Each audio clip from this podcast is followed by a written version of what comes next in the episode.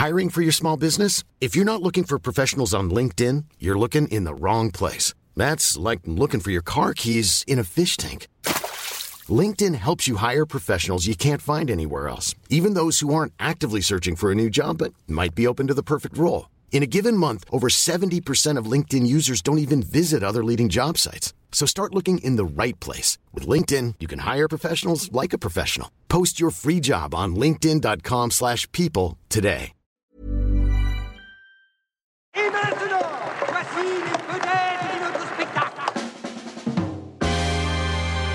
J'aimerais bien qu'on pose nos armes et qu'on discute. Bon, bah lui, il va me prendre la tête. Jack, je veux que vous me dessiniez comme une de vos françaises. Euh non, c'est chouchou, je veux, pas la moche. Zut, rezut et rezut derrière Ah, je vois, monsieur se fout de moi. Monsieur fait d'ironie. Mais où est-ce que vous vous croyez, merde Au cirque? Ben ça, c'est du spectacle. Ça dépasse tout ce que j'ai pu imaginer. Bonjour Michel Gondry. Bonjour. Merci beaucoup de participer à réaliser son trucage. Vous êtes notre tout premier invité euh, de cette nouvelle saison. Donc déjà, merci beaucoup. Ah ben merci, ça fait plaisir. On enregistre cette interview dans le cadre de la sortie euh, du livre des solutions qui sort le 13 septembre. Il faut démarrer son projet comme on démarre une voiture en hiver. Scotch Le livre des solutions. C'est quoi le livre des solutions? Le livre des solutions devait être un recueil de réponses à tous les conflits. Mon chef-d'œuvre. Qui s'était arrêté au titre. Vous allez interpréter mon corps, c'est tout simple. Ça va aller. Tu t'en sors bien.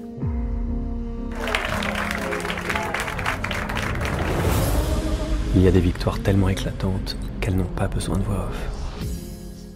Depuis 2015, donc depuis la sortie de Microbe et Gasoil, vous avez réalisé des clips, le court-métrage Détour, euh, Kidding, votre usine à film. À quel moment est né le projet euh, du livre des solutions? Ça a dû naître il y a trois ans.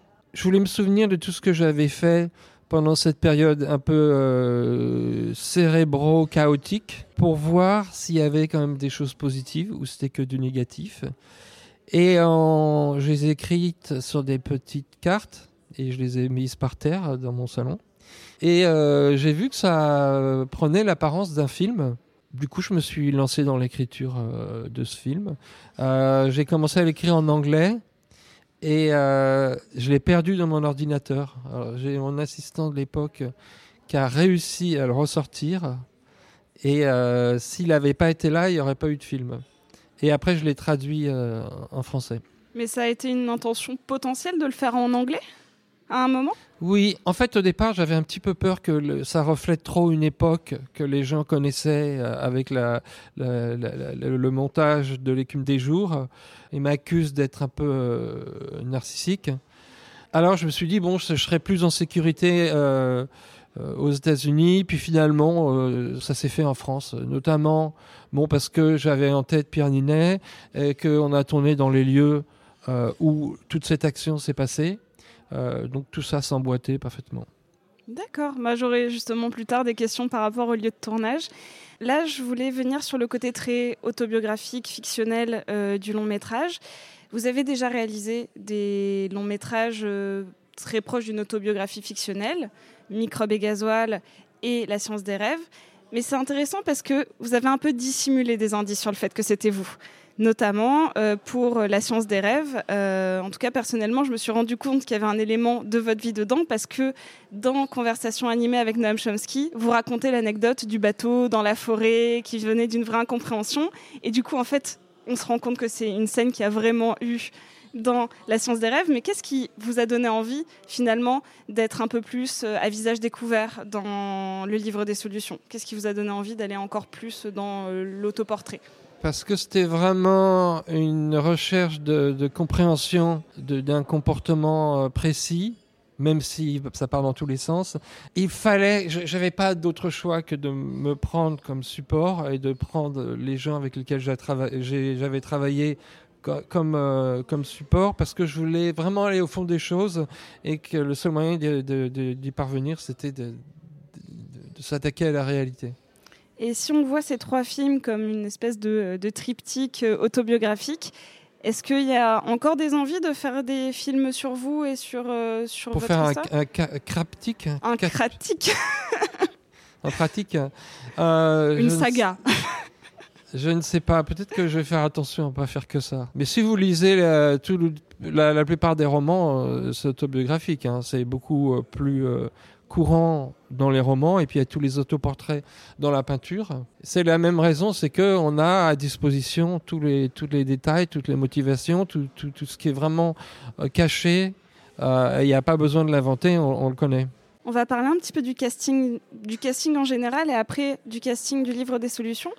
Vous avez tourné avec des acteurs de renommée internationale, de grands acteurs euh, français aussi, mais vous avez aussi fait du casting sauvage euh, ou des acteurs pas connus du tout. Je pense évidemment à The WNDI et à Microbe et Gasoil. Est-ce qu'il y a une forme de casting qui vous a plus exalté qu'une autre? Euh, Comment ça s'est passé? Et puis surtout, comment adapte-t-on la direction d'acteur, surtout quand on passe de l'un à l'autre, quand on passe euh, du bus de, We and- de The We and the Eye euh, euh, à bah, du coup au livre des solutions ou euh, Alors, c'est compliqué comme désolée. question. Bon, par exemple, dans The Windy Eye, on avait fait un atelier de théâtre avec l'histoire en, en trame. Et euh, les jeunes qui venaient n'étaient pas des acteurs, c'était dans le Bronx, donc c'est un quartier assez difficile. Mais il y avait un, un centre sco- après-scolaire où les gens faisaient des, les enfants faisaient des activités, les, les adolescents. On a démarré un atelier qui s'appelait l'atelier du bus, et les 40 premiers qui se sont inscrits faisaient, euh, étaient dans le film. Après, pendant un an, un an et demi, on les a interviewés tous les, toutes les semaines pour qu'ils nous racontent leur vie, pour euh, voir leur façon de parler. En fonction de ce qu'ils racontaient, je les ai incorporés à cette grille que j'avais, qui consistait juste à dire bon qu'au départ il y a un, un, un- groupe euh, de 40 élèves qui bondit dans un bus, c'est le chaos et au fur et à mesure des départs, les groupes se diminuent, les discussions sont moins agressives et plus euh, philosophiques. Euh, et on trouvait, par rapport au vécu de ces, de ces adolescents, on a trouvé où placer qui, ce qui fait que ils étaient eux-mêmes d'une certaine manière et euh, ceux qui correspondaient le mieux aux rôles les plus importants euh, ont, été mis à, leur place et il y en a qui étaient contents de, participer mais pas plus d'un arrêt donc ils descendaient très rapidement euh, du bus donc tout le monde s'y retrouvé finalement a trouvé son compte bah là, c'était une expérience qui était géniale. Chacun était soi-même et en même temps rejouait qui il était. Euh, donc j'ai vraiment euh, adoré euh, cette expérience. et ça a pas fait bizarre de repasser à un casting professionnel par la suite? Ben, c'est un petit peu la même difficulté que de passer un- un- un- d'un documentaire à une fiction classique. Selon la notoriété de l'acteur ou le pays dans lequel on se trouve, il y a des complications euh, plus ou moins politiques à gérer qui euh, peuvent entraver le film. Euh, mais bon, ayant fait des, clips avec les gens les, plus euh, variés, connus ou compliqués de la planète, je suis assez armé pour gérer tous ces problèmes. Et du coup, qu'est-ce qu'on ressent quand on voit un acteur qu'on a, qu'on a vu dans d'autres rôles d'un coup s'incarner à l'écran ou d'incarner des personnes qu'on aime ou qu'on connaît? Que- Quel sentiment ça fait? Bon, alors, ce qui me concerne, euh, je me dis toujours euh, euh, que les gens vont me juger parce que j'ai choisi des gens qui sont. bah, les acteurs, ils ont une apparence assez attrayante. Ils sont souvent plus jeunes que je ne le suis. Donc, je me, suis, je me dis, j'ai un petit peu peur que, que les gens pensent que je me prends pour quelqu'un d'autre. Par exemple, Françoise Lebrun, je ne vais pas du tout montrer des photos ou euh, le documentaire que j'ai fait sur ma tante parce que je voulais qu'elle incarne ce personnage avec ses sentiments plutôt que son apparence. Ça, m'était complètement égal. Et euh, je, vois les, gens comme ça. Je ne cherche pas du tout à, à- trouver une ressemblance physique. Et ça procure quand même une sensation de se voir sur le plateau, de voir une autre version de soi-même sur le plateau ou même euh, à l'écran. Il n'y a pas une sorte de dédoublement ou quoi que ce soit qui se produit? Non, parce que en fait, l'acteur enlève cette partie, une partie de moi que finalement je ne souhaite pas forcément conserver. Donc c'est plutôt un soulagement. Je voulais aussi revenir du coup sur la, sur la maison euh, du livre des solutions. Vous y aviez euh, tourné euh, du coup l'épine dans le cœur, le documentaire sur votre famille, et euh, une petite scène, si je dis pas de bêtises, de la science des rêves, un tout, un tout petit passage. Comment on transforme un lieu de souvenir, un lieu d'enfance en lieu de tournage Bon, en parlant de ça, dans le, justement, dans le, le livre des solutions, on a tourné dans le lieu où se sont passées euh, toutes ces sortes d'aventures. Sinon, ben, on fait des recherches de décors et on prend le moins pire. C'est jamais exactement ce qu'on voudrait. Et puis après, en habitant ce lieu, en le filmant, en jouant avec, il devient euh, le lieu en, question. Et euh, bah, de toute manière, c'est pas les mêmes personnes. euh, C'est comme une personne. On- la personne devient le personnage, le lieu devient le lieu. Euh, il faut s'y faire. Bon, par exemple, dans la séance des rêves, on avait divisé l'appartement en deux parce qu'il était trop grand. Et en même temps, ça nous permettait de mettre tout l'équipement euh, de la prise de vue et du son dans la partie inutilisée. Donc, il y a plein de choses qui s'entremêlent et par miracle, au, premier jour de tournage, on, se retrouve au bon endroit. Mais entre-temps, on a visité des endroits complètement euh, euh, incompatibles. Donc du coup, ça, ça- ça a été le, le bon choix de retourner dans cette maison. Vous avez- vous y êtes senti Ah bien oui, ça c'était génial. Et en plus de ça, entre-temps, ma tante malheureusement avait été décédée. Et euh, j'avais peur de retourner dans, dans sa maison, parce que c'était notre maison. Et le fait d'y être en exerçant mon métier, euh, avec les acteurs et les techniciens, ça m'a... euh, ça a adouci la douleur que j'aurais pu... la tristesse que j'aurais pu ressentir. Et aussi, euh, en préparant le film, j'ai fait un storyboard et parce que je savais dans quelle pièce chaque scène serait jouée, ou chaque scène, dans quel lit chaque euh, personnage dormirait, où on mettrait la table de montage, comment était la cuisine. Donc j'avais tout exactement euh, inscrit dans ma tête. Et puis c'était. C'est vrai que quand je regarde le film, dans, les, premières, etc., je vois l'acteur qui est un acteur qui est dans un décor qui n'est pas un acteur qui est le décor. Et ça fait, ça fait bizarre à, certains moments parce que on voit un peu deux univers différents, mais au, bout du compte, avec l'histoire, tout, tout se mélange et ça devient euh, homogène. Oui, je trouve que du coup, ça crée un écho vraiment très joli et très touchant avec euh, l'épine dans le cœur. Une autre question, mais qui, est un- qui, va dans une direction un peu différente. Dans le livre des solutions, Marc fait un court métrage sur un renard qui ouvre un, salon de coiffure. Euh, vous, pendant euh, Eternal Sunshine of the Spotless Mind, vous avez réalisé un court métrage qui s'appelle Pecan Pie avec Jim Carrey et Eric Ramsey. C'est une habitude de réaliser des courts métrages pendant les longs métrages. Et est-ce que vous en avez réalisé un pendant le livre des solutions? Bah, Il y avait le générique, je l'ai fait en animation. Disons que euh, c'est vrai que, euh, bon, très souvent, j'arrive pas à dormir. Donc, donc ma, manière, ma manière de tourner mes petits courts-métrages en animation est très simple techniquement et permet quand même d'être projeté sur grand écran. C'est un énorme avantage. Donc, euh, il m'arrive de, me lever ou de, m'occuper pendant que je dors pas et de, fabriquer un, petit dessin animé. euh, et c'est euh, euh, revigorant. Donc vous en avez réalisé euh, en plus du, du, euh, du générique Bah, il y a Max que j'ai Mhm. tourné, Max le renard. Il y a le générique.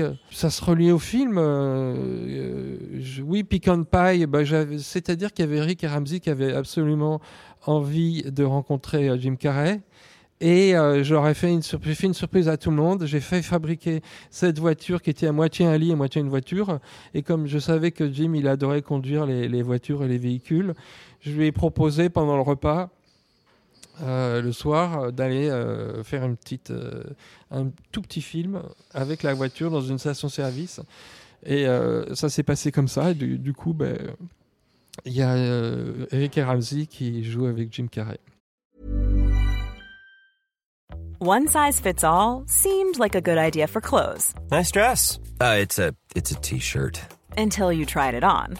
Same goes for your healthcare. That's why United Healthcare offers a variety of flexible, budget friendly coverage for medical, vision, dental, and more. So, whether you're between jobs, coming off a parent's plan, or even missed open enrollment, you can find the plan that fits you best. Find out more about United Healthcare coverage at uh1.com. That's uh1.com. Hiring for your small business? If you're not looking for professionals on LinkedIn, you're looking in the wrong place. That's like looking for your car keys in a fish tank.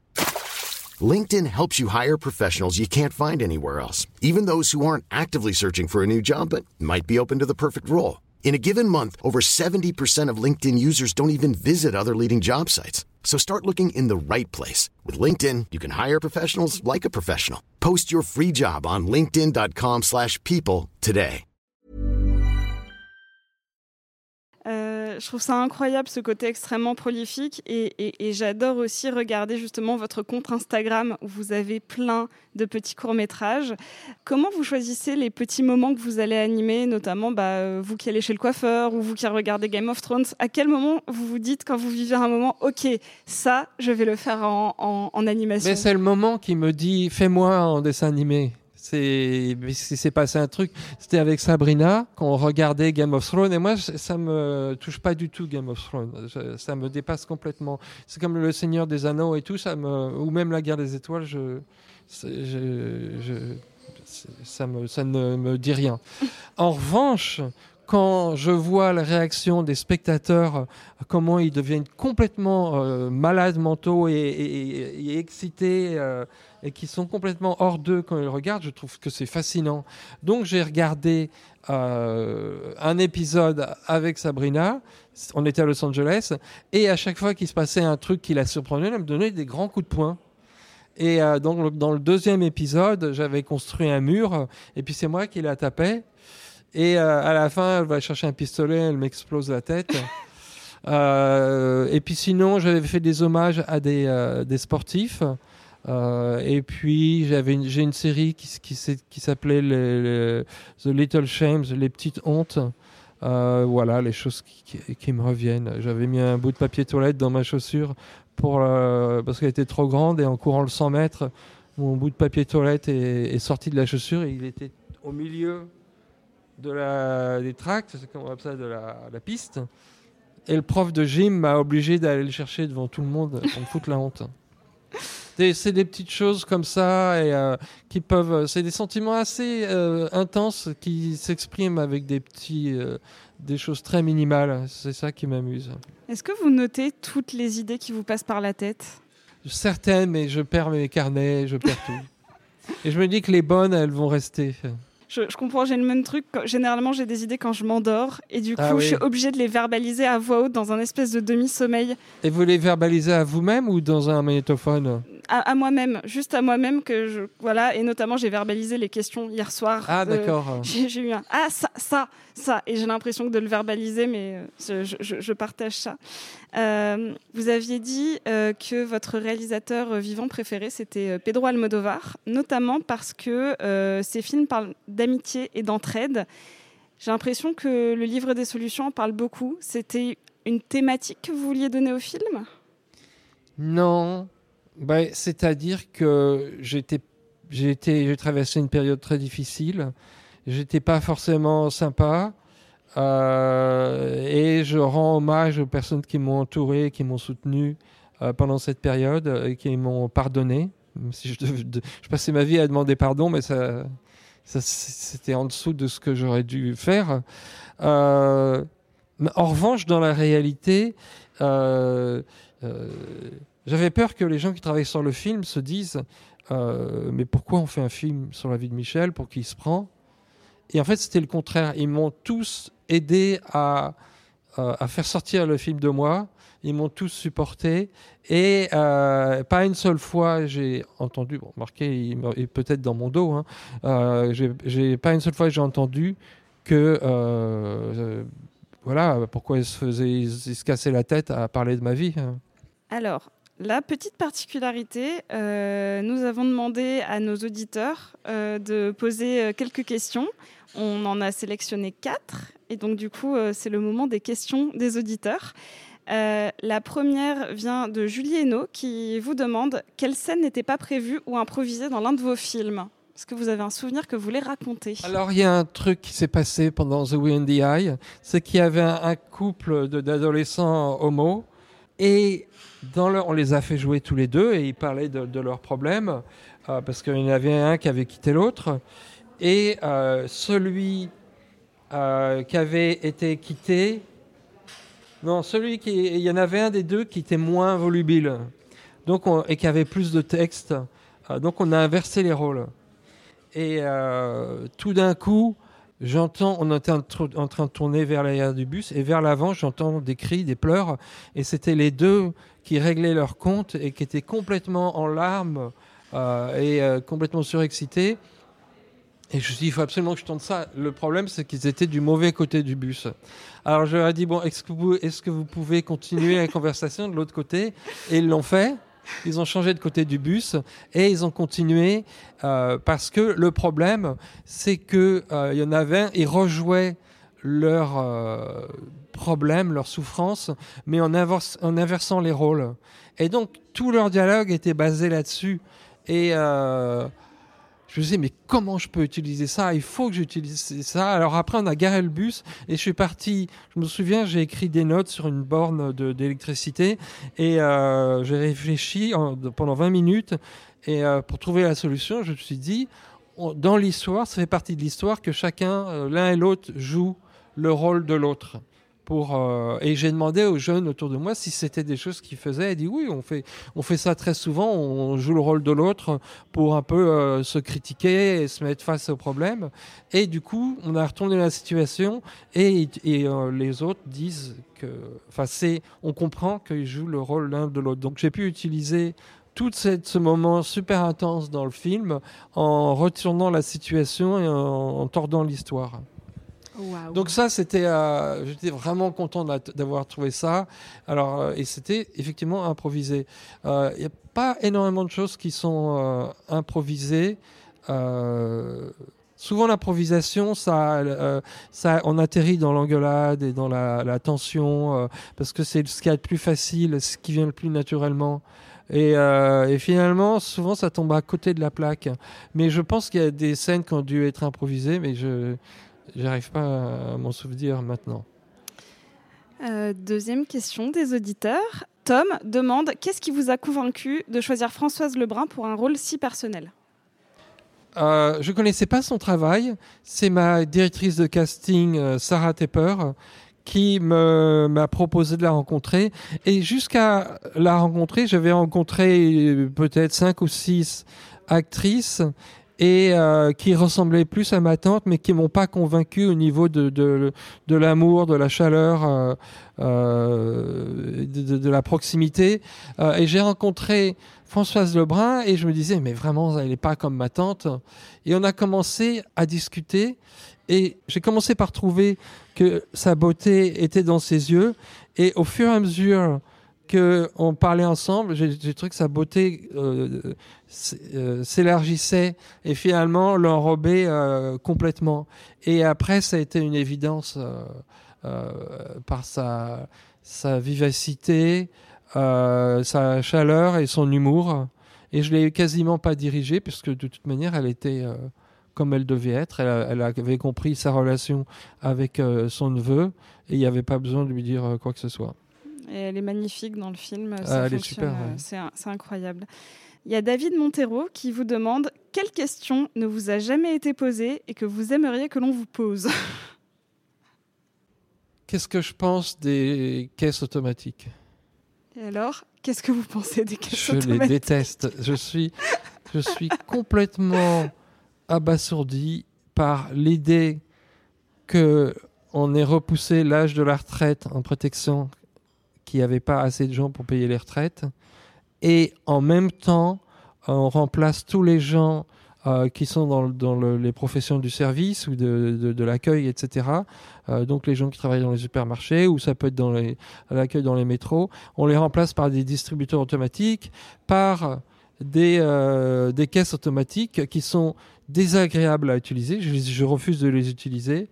Et qui prennent le travail des humains. Euh, c'est pas le super boulot qu'on on pourrait pas décrire ça comme un super boulot mais c'est pas inhumain.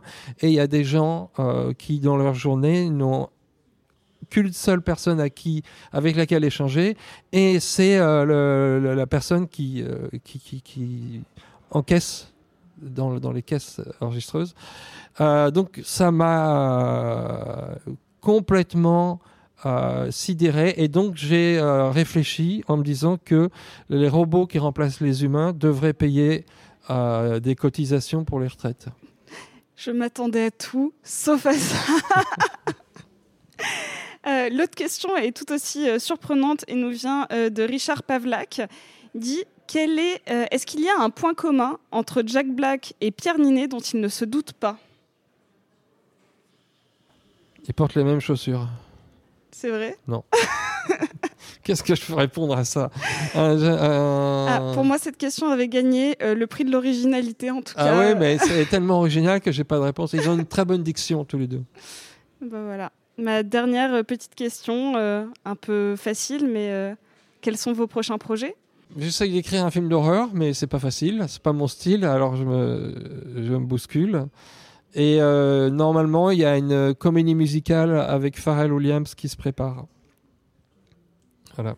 Alors, euh, sachez que euh, le film d'horreur me, me donne des bouffées de joie. Genre Ah oui vraiment, c'est c'est tout ce que je veux voir. Un film d'horreur réalisé par Michel Gondry, je pense que c'est en haut de la liste de tous les films. Euh, dernier petit truc, euh, à voir si euh, vous voulez vous prêter au jeu ou pas.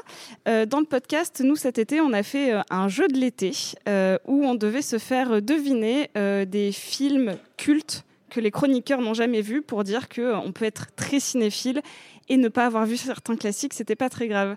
Est-ce qu'il y a un classique qui vous manque dans votre cinéphilie? Je comprends pas la question parce que si je sais.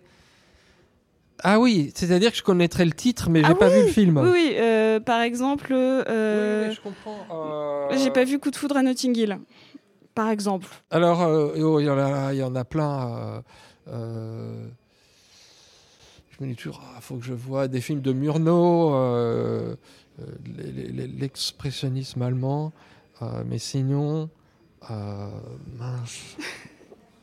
C'est-à-dire qu'ils deviennent des classiques pour moi quand je les vois.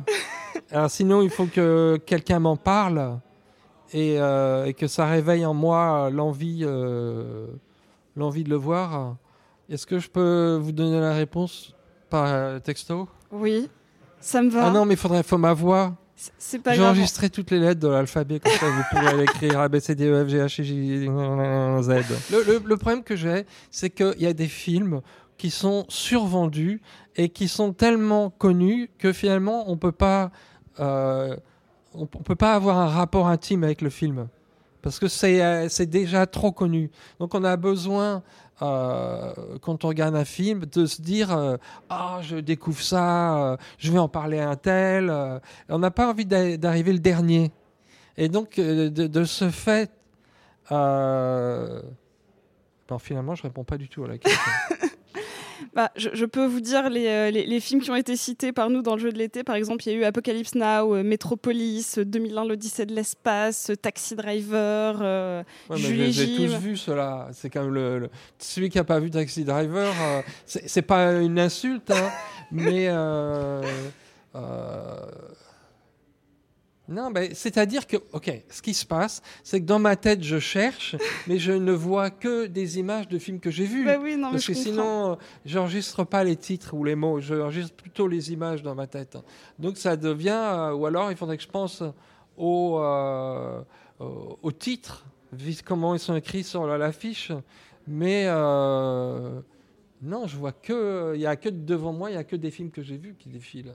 Bon, bah du coup, on aura peut-être la réponse euh, s'il y a un flash un Oui. jour. bon, en tout cas, merci beaucoup Michel Gondry. Euh, on Merci. a, je, je pense que tout le monde va se ruer euh, pour voir le livre des solutions parce que nous, on en a beaucoup parlé déjà depuis Cannes euh, dans l'émission. Bon, super. Et euh, du coup, bah merci beaucoup. Merci.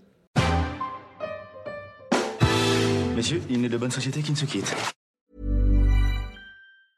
Hey, it's Paige DeSorbo from Giggly Squad. High quality fashion without the price tag. Say hello to Quince. I'm snagging high-end essentials like cozy cashmere sweaters, sleek leather jackets, fine jewelry, and so much more. With Quince being 50 to 80% less than similar brands. And they partner with factories that prioritize safe, ethical, and responsible manufacturing. I love that. Luxury quality within reach. Go to quince.com slash style to get free shipping and 365 day returns on your next order. Quince.com slash style.